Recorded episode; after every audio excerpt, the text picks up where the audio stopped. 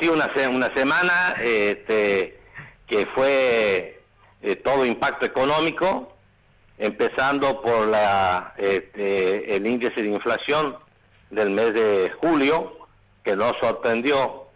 porque ya lo dijimos que iba a estar cerca del 8%, bueno, fue de un 7,4%, anualizado los seis primeros meses da más del 46%, y las expectativas para el segundo semestre, estamos ya este, empezando, estamos en, en agosto, no son buenas, agosto también va a ser de inflación alta, no tanto, pero un 6%, de manera tal de que vamos a tener mínimamente, mínimamente una inflación anualizada de casi el 90%, la inflación más alta desde el 2002. Va a ser la del 2022, la inflación más alta desde el 2002. 90% suponiendo que todas las variables económicas y todas las medidas que se están tomando se den, se den efecto. Este índice, este índice de 7,4 también es el índice más alto de los últimos 20 años, porque el índice que eh, se dio fue en el 2002, en abril del 2002, con un 10%.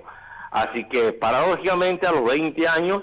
este, se superan todos los índices pues, este, de inflación y esto va en desmedro de la, de la población, esto empobrece a la población, empobrece al asalariado, empobrece a, que vive en el sector informal, eh, más allá de los anuncios que se han hecho de, de las jubilaciones y pensiones, eh, este, aumentos que son los que aumentos que dicen la ley que tienen que ser obligatorios, nosotros sabemos que están muy lejos de cubrir las necesidades básicas de los jubilados y de los pensionados y para los asalariados, tanto el sector público como el sector privado, no ha habido ningún aumento. Bueno, se está tratando de negociar las paritarias,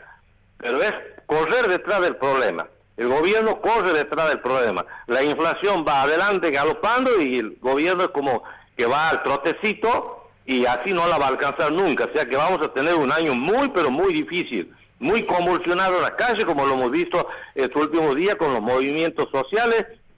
que lógicamente eh, puede ser cuestionada la metodología, pero tienen necesidades porque es imposible, es imposible con la inflación así en la Argentina eh, que tengamos un, país estable. Argentina eh, hoy es el tercer país con mayor inflación en el mundo. El primero es Líbano, después sigue Venezuela y en tercer lugar está Argentina. Muy lamentable, por cierto.